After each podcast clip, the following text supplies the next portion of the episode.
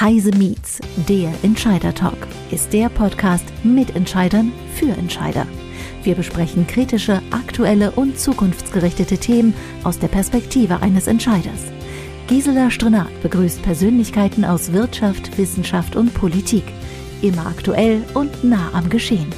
Heute ist Moritz von Soden, Geschäftsführer der Bornemann Gewindetechnik GmbH und Co. KG, zu Gast bei Gisela Strenat. Sie spricht mit ihm über das Thema Digitalisierung bei KMUs, Herausforderungen und Chancen. Liebe Zuhörerinnen und Zuhörer, wir machen uns Gedanken über den Fortschritt der Digitalisierung in Deutschland. Wir schauen oft aber nur auf die großen Unternehmen. Deutschland hat im internationalen Vergleich jedoch etwas Einzigartiges.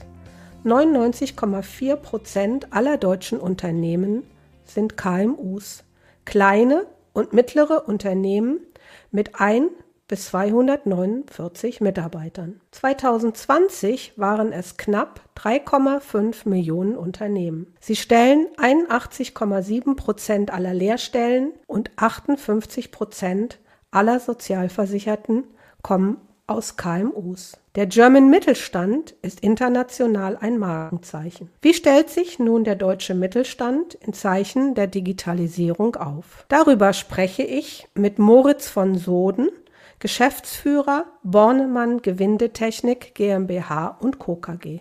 Hallo Moritz, herzlich willkommen bei Heise Meets. Hallo Gisela, grüße dich. Moritz, du bist Geschäftsführer eines Familienunternehmens in dritter Generation. Kannst du uns etwas zu dir und zu eurem Unternehmen sagen, bevor wir in die fachlichen Fragen des Podcastes einsteigen? Ja, klar, das mache ich gerne. Also wir sind eigentlich so ein ganz typisches inhabergeführtes Familienunternehmen, wie du sagtest, auch schon in dritter Generation. Ich führe die Firma gemeinsam mit meiner Frau Katrin als geschäftsführende Gesellschafter.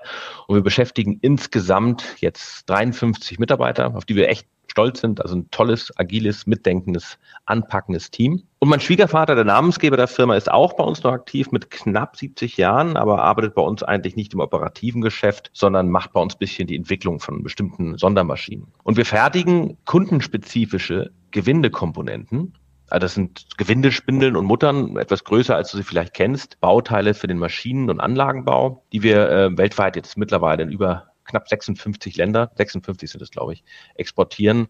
Und die kommen dann so in Hebeanlagen zum Einsatz oder als Leitspindeln in Drehmaschinen oder als Komponenten für große Anlagen im Offshore-Bereich. Mhm, spannendes Thema, also ein Thema, wo man sich auch nicht so täglich mit beschäftigt. Ähm, das hast du ja gerade auch gesagt. Nun hat der Mittelstand in den letzten Jahren war, glaube ich, der gesamte Mittelstand in Deutschland sehr erfolgreich. Nun herrschen aber seit einigen Jahren Krisen. Es kommt eine Angst hoch, dass wir eine Rezession bekommen, also hohe Arbeitslosigkeit. Wie seid gerade ihr als kleinere Unternehmen darauf vorbereitet? Ja, natürlich machen auch wir uns dazu Gedanken, aber Angst hilft erstmal nicht weiter. Wir arbeiten auch mit verschiedenen Planungsszenarien jetzt für die kommenden Monate. Aber ganz allgemein glaube ich auch, dass die, die Lieferketten und der, der deutsche Mittelstand ähm, viel resilienter, also oder belastungsfähiger sind, als man vielleicht ganz allgemein annimmt. Weil hier existieren auch große Selbstheilungskräfte und gerade, gerade die kleineren Firmen sind oft sehr viel anpassungsfähiger als jetzt ganz große Konzerne. Ich sage mal, der Mittelstand, das sind die,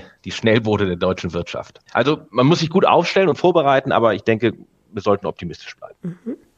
Dann lass uns doch noch mal in euer Unternehmen reinschauen. Du hast gerade gesagt, ähm, ihr produziert Gewinde, aber nicht die kleinen Gewinde, die man im Baumarkt bekommt, sondern Spezialanfertigungen. An welchen Stellen seid ihr heute im Unternehmen schon digital?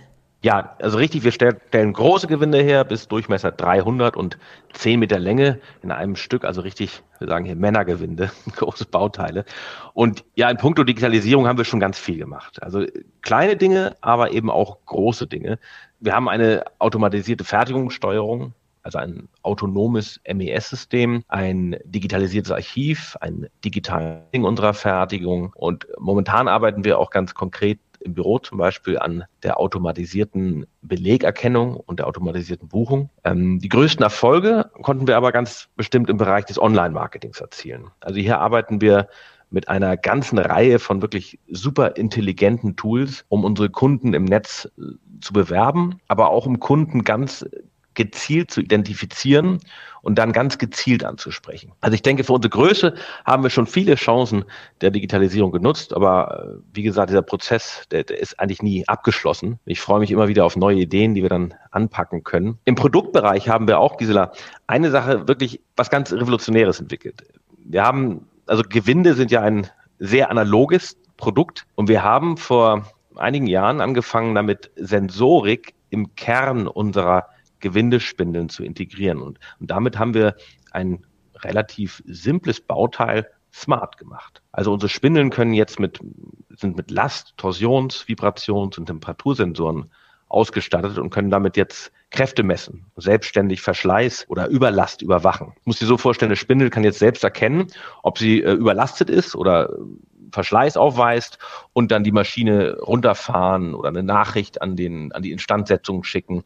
Und das ist wirklich weltweit schon revolutionär. Wir sprechen auch gerade mit Anwendungen im weichen Bereich zum Beispiel, dass bei der Bahn Weichenantriebe mit so einer Spindel, die werden auch mit Spindeln verstellt, dass die mit unseren smarten Spindeln überwacht werden. Und da sind wir, glaube ich, in einer ganz tollen neuen Innovation auf die Spur gekommen. Also das heißt, ihr innoviert eure Produkte durch die Digitalisierung.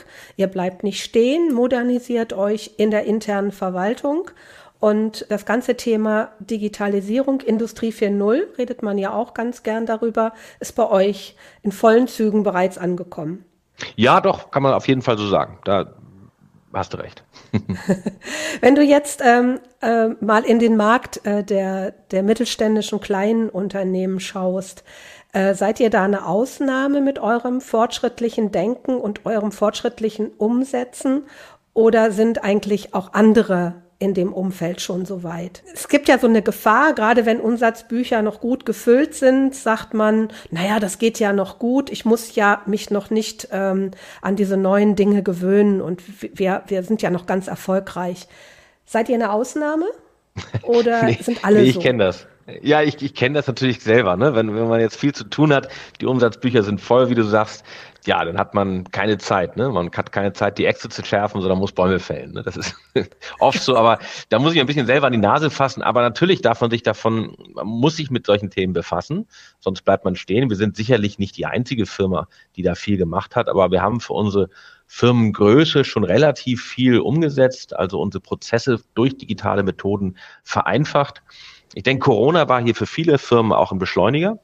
Also das hat man viele Sachen liegen gelassen und auf Halde gelegt und dann, als man ein bisschen Zeit hatte durch Corona, wurden dann doch viele die Digitalisierungsthemen auch wieder aufgegriffen und umgesetzt, auch bei anderen Firmen. Mhm. Du hast vorhin gesagt, ihr seid Schnellboote. Der, der, der Mittelstand ist ein, ein Schnellboot. Was meinst du denn, wenn alle jetzt so denken würden wie ihr?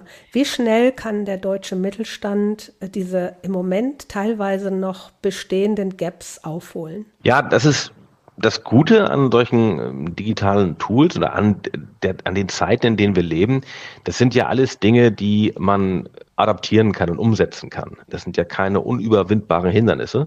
Das heißt, man kann auch eine Firma, die jetzt sich vielleicht noch gar nicht mit dem digitalen Online-Marketing-Methoden befasst hat, kann ja in, aus dem Stand in ein, zwei Jahren äh, durch Online-Marketing sehr erfolgreich sein das ist eben auch der, ja, der Vorteil der Digitalisierung, dass man es relativ leicht umsetzen kann. Viele, viele, das sind ja ein breiter Strauß an Methoden, ist ja nicht eine einzelne Maßnahme, aber viele der Sachen, ob ich, ob im Produktionsumfeld oder im, im Marketingumfeld, kann ich doch ähm, schnell umsetzen. Jetzt gucken wir nochmal so in den klassisch, klassische deutsche äh, Mittelstands, ähm. Könnte das eventuell auch bei einigen ein Generationsproblem sein? Du bist nun einer der jungen Geschäftsführer. Äh, wie empfindest du das? Ja, ich glaube schon, das ist ein Generationsproblem. Das ist aber auch jetzt eine persönliche These. Ne? Also ich habe mir einige Studien vor einiger Zeit mal angeguckt und man merkt, dass gerade bei kleineren Unternehmen, von denen ja viele immer noch eine Geschäftsführung haben, die jenseits der 55 oder 60 Jahre ist und die von Natur aus etwas, ja, sagen wir vielleicht konservativer eingestellt ist, die ähm, haben viele Dinge noch nicht so umgesetzt, aber das hängt auch damit zusammen, weil der Mittelstand über Jahrzehnte eben das absolute Erfolgsmodell war. Und das hat viele vielleicht etwas satter gemacht, als sie sein sollten. Zum einen sind die Deutschen, haben so ein Sicherheitsdenken und so einen Funktionswunsch. Ja, die Leute wollen einfach, dass es klappt, dass es funktioniert. Und jede Veränderung bringt natürlich auch immer die Gefahr mit sich, dass es eben nicht mehr funktioniert. Und wenn man auf Sicherheit spielt und wenn man jetzt für Perfektion brennt, dann sieht man in solchen Veränderungen oft mehr die Risiken als die Chancen, die dahinter liegen. Und das ist bei der älteren Generation vielleicht der Fall. Wenn du jetzt mal in euer Unternehmen schaust und ähm, ihr habt ja nun sehr viel digitalisiert, wäret ihr so erfolgreich, gerade auch im internationalen Umfeld, wenn ihr nicht diese digitalen Möglichkeiten hättet? Mm, auf, auf jeden Fall, wir wären nicht so erfolgreich. Also wir haben im Marketing, wie gesagt, war die, waren digitale Methoden essentiell. Wir werben in mittlerweile über 20 Sprachen, sind mit ganz bestimmten äh, Suchwörtern, Keywords überall weltweit präsent und äh, haben das eben im Marketing sehr stark ausgenutzt und, und weitergetrieben. Was meinst du, müssen wir die ältere Generation anders an das Thema Digitalisierung ranführen? Haben die, fehlt denen so grundsätzliches Wissen oder muss die Sprache dort eine andere sein? Ja, das glaube ich auf jeden Fall. Also ich denke, entscheidend ist die Prägung und die Sprache der älteren Generation. Diese Generation wurde geprägt durch extrem erfolgreiche Zeiten, als, als Chancen und Risiken der Digitalisierung einfach nicht existent waren. Und, und diese jahrzehntelangen Erfolge in der prädigitalen Wirtschaftsära bestätigen dann natürlich auch alte Sichtweisen. Und bei der Sprache kann ich nur auf das Kunstwort Industrie 4.0 verweisen, das du anfänglich schon mal erwähnt hattest. Also ich, ich habe da auch meine Probleme mit, aber ich glaube, viele ältere Unternehmer holen wir damit zum Beispiel überhaupt nicht ab. Ich habe mir das hier mal notiert, weil ich das so ein schönes, schönes Beispiel finde. Ähm, die Fraunhofer Gesellschaft hat mal Industrie 4.0 auf ihrer Website wie folgt definiert. Eine Vernetzung von autonom, sich situativ selbst steuernden, sich selbst konfigurierenden, wissensbasierten, sensorgesteuerten und räumlich verteilten Produktionsressourcen inklusive derer Planungs- und Steuerungssysteme also Gisela, wer denkt sich solchen Kauderwelsch aus? Ich meine, es mag ja inhaltlich richtig sein, aber ich, selbst beim Vorlesen verliere ich den Faden. Ich weiß gar nicht mehr, was jetzt damit gemeint ist, ja. Und wie wollen wir damit jetzt gerade kleinere Unternehmen und ältere Unternehmerinnen und Unternehmer äh, für eine Digitalisierung begeistern? Ne? Und auch mal abgesehen von dem Abholen der älteren Unternehmer, finde ich, muss ich sagen, das ganze Thema Digitalisierung wird nicht richtig verkauft. Ich komme ja nun auch aus dem Vertrieb und ich finde, dass viele Firmen einfach wie wild darauf los digitalisieren.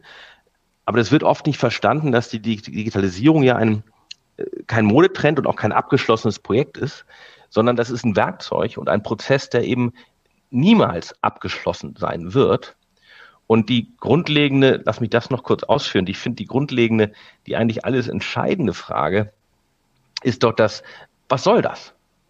Warum wollen wir denn digitalisieren? Und ja, die Antwort lautet einfach, Arbeitsprozesse vereinfachen.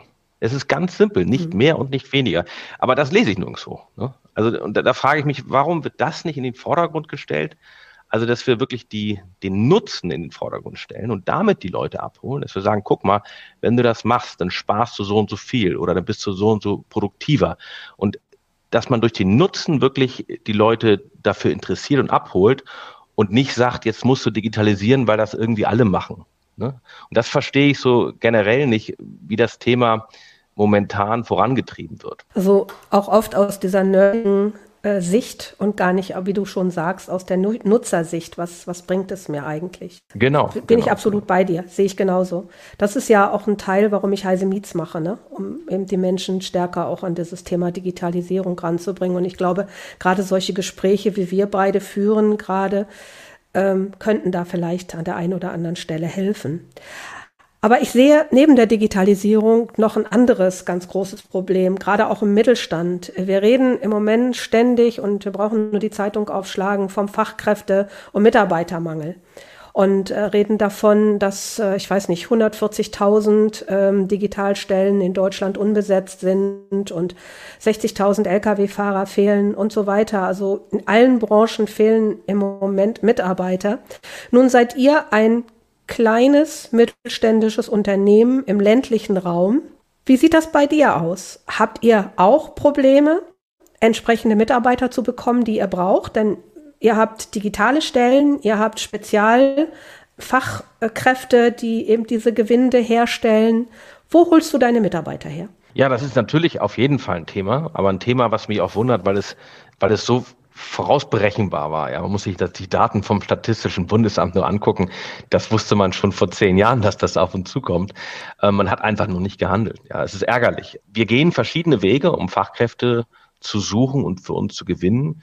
Wir haben viele ähm, Fachkräfte aus dem Ausland, wir haben äh, Flüchtlinge, aber auch Zugezogene bei uns eine bunte Mischung. Ähm, und jetzt im Büro haben wir auch unser, weil du das ansprachst, im Online-Marketing-Bereich ist bei uns ein, ein Mitarbeiter aus Venezuela. Demnächst kommt noch eine Dame aus Ägypten und ein Herr aus Marokko zu uns, die wir übrigens, kann ich wärmstens empfehlen, alle, die das hören, über eine Studentenaustauschorganisation bekommen haben. Das ist die ISEC. Das ist ein internationaler Studentenaustausch und die vermittelt Praktikas. Und wir wollen diese Leute als Praktikanten anstellen und dann natürlich nach einem halben Jahr, wenn sich das bewährt hat, auch übernehmen. So haben wir das auch mit dem Mitarbeiter aus Venezuela gemacht. So finden wir also Fachkräfte im Bereich Marketing, aber Fachkräfte an den Maschinen, da suchen wir auch schon mittlerweile ähm, europaweit. Es ärgert mich persönlich als Unternehmer, weil es, es gibt eine hohe Jugendarbeitslosigkeit in Nordspanien, es gibt eine hohe Jugendarbeitslosigkeit in Italien. Man könnte sehr viel mehr machen. Dort ist viel versäumt worden. Es gibt in Niedersachsen einige gute Programme. Zum Beispiel das eine Programm heißt Adelante. Das war ein Programm, das die Landesregierung aufgesetzt hat, um spanische Jugendliche anzuwerben für eine Ausbildung in Deutschland. Dort unterstützt die Landesregierung, indem sie diese Kandidaten über die Außenhandelskammer ähm, auswählt oder bei der Auswahl mithilft, denen dann einen, ich glaube, bis zu einem einjährigen Sprachkurs finanziert und bei der Wohnungssuche etc. hilft. Das ist schon eine große Hilfe. Ähm, das hatten wir auch gestartet. Wir hatten zwei Kandidaten und die kamen dann und dann kam Corona und dann waren die erstmal quasi ein Jahr lang alleine. Das war, hat natürlich nicht geholfen, die das hier anzusiedeln. Aber solche Initiativen, davon brauchen wir viel mehr. Und das würde ich mir auch von der Politik wünschen, dass man da wirklich hilft, die Fachkräfte europaweit oder auch äh, global ähm, zu vermitteln. Also ich finde es wirklich bemerkenswert, dass ihr als kleines Unternehmen so international aufgestellt seid und jetzt die Mitarbeiter nicht äh, in der Region sucht dann sagt, wir müssen aus der Region rausgehen, um eben auch die Skills zu bekommen, die wir brauchen. Und äh, ich glaube, was meinst du? Ist das normal, dass man so international unterwegs ist? Oder seid ihr da eine Ausnahme? Also ich würde uns da ungern jetzt äh, zu sehr in den Vordergrund stellen. Ich denke, das ist einfach, ja, diese bayerische Methode. Kennst du die? Die XMV-Methode? Die gesunder nee. Menschenverstand. also einfach ein bisschen rechts und links gucken, was möglich ist und ja, wir haben uns einfach über die normalen Wege informiert und haben, wir probieren aber viel aus. Und das, denke ich, ist wichtig, gerade in der heutigen Zeit, einfach ausprobieren. Und wenn es nicht funktioniert, was mhm. anderes ausprobieren. Ausprobieren ist ja auch so ein bisschen Best Practice gucken. Ähm, genau, genau. Äh, wo, holst, wo holst du dir die Best Practice äh, Ideen her? Ja, das finde ich ist eine gute, gute Methode, auch für Digitalisierungsthemen oder gerade für Digitalisierungsthemen. Ähm, das wäre oder ist auch meine Empfehlung gewesen an die, an die Politik, dass man viele Unternehmer, ich lasse mich anders das ausdrücken, viele Unternehmer haben Probleme, sich etwas über Berater beibringen zu lassen, gerade auch branchenfremde Berater. Aber man besucht oft, allein schon durch Kundenkontakt, andere Firmen, geht dann durch die Produktion, guckt sich etwas an und meistens, wenn man Besucher hat, zeigt man ja auch die Dinge, die funktionieren und nicht gerade die Dinge, die nicht funktionieren. Und so ähm, äh, bekommt man immer mit, was andere Firmen umgesetzt haben, was sie angewandt haben, was sie einem empfehlen würden. Und man spricht dann oft mit Unternehmerinnen und Unternehmern eben auf Augenhöhe. Ja, da weiß man, okay, der hat sind ja oft die Probleme ähnlich. Auch wenn es jetzt vielleicht nicht genau das gleiche Produkt ist, aber wenn es ein produzierendes Gewerbe ist, habe ich ähnliche Themen mit, ob es nun die Instandhaltung ist oder im Büro Themen. Also man, man kann oft sich Prozesse abschauen, auch wenn es jetzt nicht eins zu eins die gleiche Industrie ist und diese dann ähm, ja übernehmen, adaptieren und die Transferleistung ist einfach viel einfacher dann zu erbringen, als wenn ich mir eine abstrakte Studie äh, von der Uni durchlese und die jetzt versuche auf meine Prozesse zu übertragen. Und ich würde empfehlen, dass man eben auch das Thema Digitalisierung durchaus über Best Practices, über, über Firmenbesuche äh, vielleicht weiterträgt, dass man im kleinen Rahmen, wir haben das mit der, I, mit der IHK, haben wir gute Erfahrungen im Bereich Lean. Die machen solche Unternehmensaustausche im, im Lean-Bereich. Man besucht dann, das war glaube ich alle drei Monate, andere Firmen und die zeigen einem, was, was sie in dem Bereich Lean oder in, in ja, Verschlankung von Prozessen umgesetzt haben und man kann das dann mit denen besprechen. Und das könnte man genauso aufsetzen für die Digitalisierungsthemen. Mhm. Ist bei euch vielleicht auch noch ein ganz wichtiges Thema, dass ihr so international aufgestellt seid? Ihr seid ja sehr viel in Asien, weil die asiatischen Firmen, sagt man zumindest, sind etwas weiter als wir. Zwingen die euch auch in die Digitalisierung rein? Ja, es ist gut, dass du das sagst, weil tatsächlich ist das natürlich so. Also wenn man jetzt sich äh, Korea, Taiwan, China, Japan anguckt, das sind ja Welten, die da äh, zwischen uns und denen liegen. Aber auch leider auch zwischen unseren skandinavischen Partnern auch. Und ähm, da kann man sich sicherlich vieles abschauen, aber da ist natürlich nicht so leicht, mal ein paar Firmen zu besuchen. Und da ist ja vielleicht auch ein bisschen noch kulturelle Barrieren und so, da hat man diesen Austausch, kann man nicht so leicht vereinfachen. Aber der Grund, das habe ich mich auch lange gefragt, warum ist da diese digitale Offenheit mehr? Warum können solche Länder wie Korea, ich meine, Korea vor 40 Jahren hatte kein Wirtschaftswunder. Das war eine ganz andere Industrielandschaft, beziehungsweise keine Industrielandschaft. Und wieso ist so ein Land wie Korea jetzt in einer so kurzen Zeit so extrem schnell ähm, gewachsen und auch im Bereich der, der Digitalisierung so extrem erfolgreich. Und da ist jetzt auch meine persönliche These wieder, dass man hat da diesen, diesen typische konservative Einstellung des deutschen Mittelstandes eben nicht. Ne? Da wurde eben mehr ausprobiert. Und hier war man einfach durch den, was ich vorhin schon erwähnte, durch den jahrzehntelangen Erfolg, sagte man, nee, nee, das hat funktioniert, jetzt bloß nicht zu viel experimentieren. Und deswegen ist man da ein bisschen, läuft so auf eingefahrenen Wegen. Ne? Du hast eben konservativer Mittelstand gesagt. Würde es uns vielleicht helfen, wenn wir dieses, dieses Bild, was man außen auf Deutschland und auf den Mittelstand hat, vielleicht von konservativ traditionell in digital innovativ verändern würde? Wenn wir dieses Narrativ ein bisschen äh, aufhübschen oder es auch wirklich hinterm, untermauern, dass wir das mittlerweile sind, würde uns das in der Welt helfen? Ja, man muss ja in, die Köpfe, in den Köpfen das ändern. Aber ja. ich, ich bin, bin bei dir, das ist ja auch ein zweischneidiges, äh, oder es ist ja, man, man muss ja auch sich erinnern, das war ja jahrelang das Erfolgsrezept. Ne? Also gerade das traditionell Konservative ähm, stand ja für langfristige Strategie, äh, stand für Zuverlässigkeit, stand für keine Experimente. Ne? Und das war ja das Erfolgsrezept. Modell, das stand für Qualität, ne? German Quality, Made in Germany war ja gut am Anfang nicht, aber später war es ja wirklich ein Qualitätssiegel. Und hier wollte man eben äh, keine Experimente, nichts nichts Neues ausprobieren. Hier wollte man stabile Prozesse und ja Zuverlässigkeit. Aber in der heutigen wissen wir ja beide, schnelllebigen Welt von heute, da kann ein, eine so zu konservative Haltung eben auch äh, komplett zerstören. Und denke jetzt nur an, an Uber oder Netflix, Airbnb, das ist auch schon wieder zehn Jahre alt, aber die kamen aus dem Nichts und haben klassische Industrien komplett in wenigen Jahren komplett zerbröselt. Ne?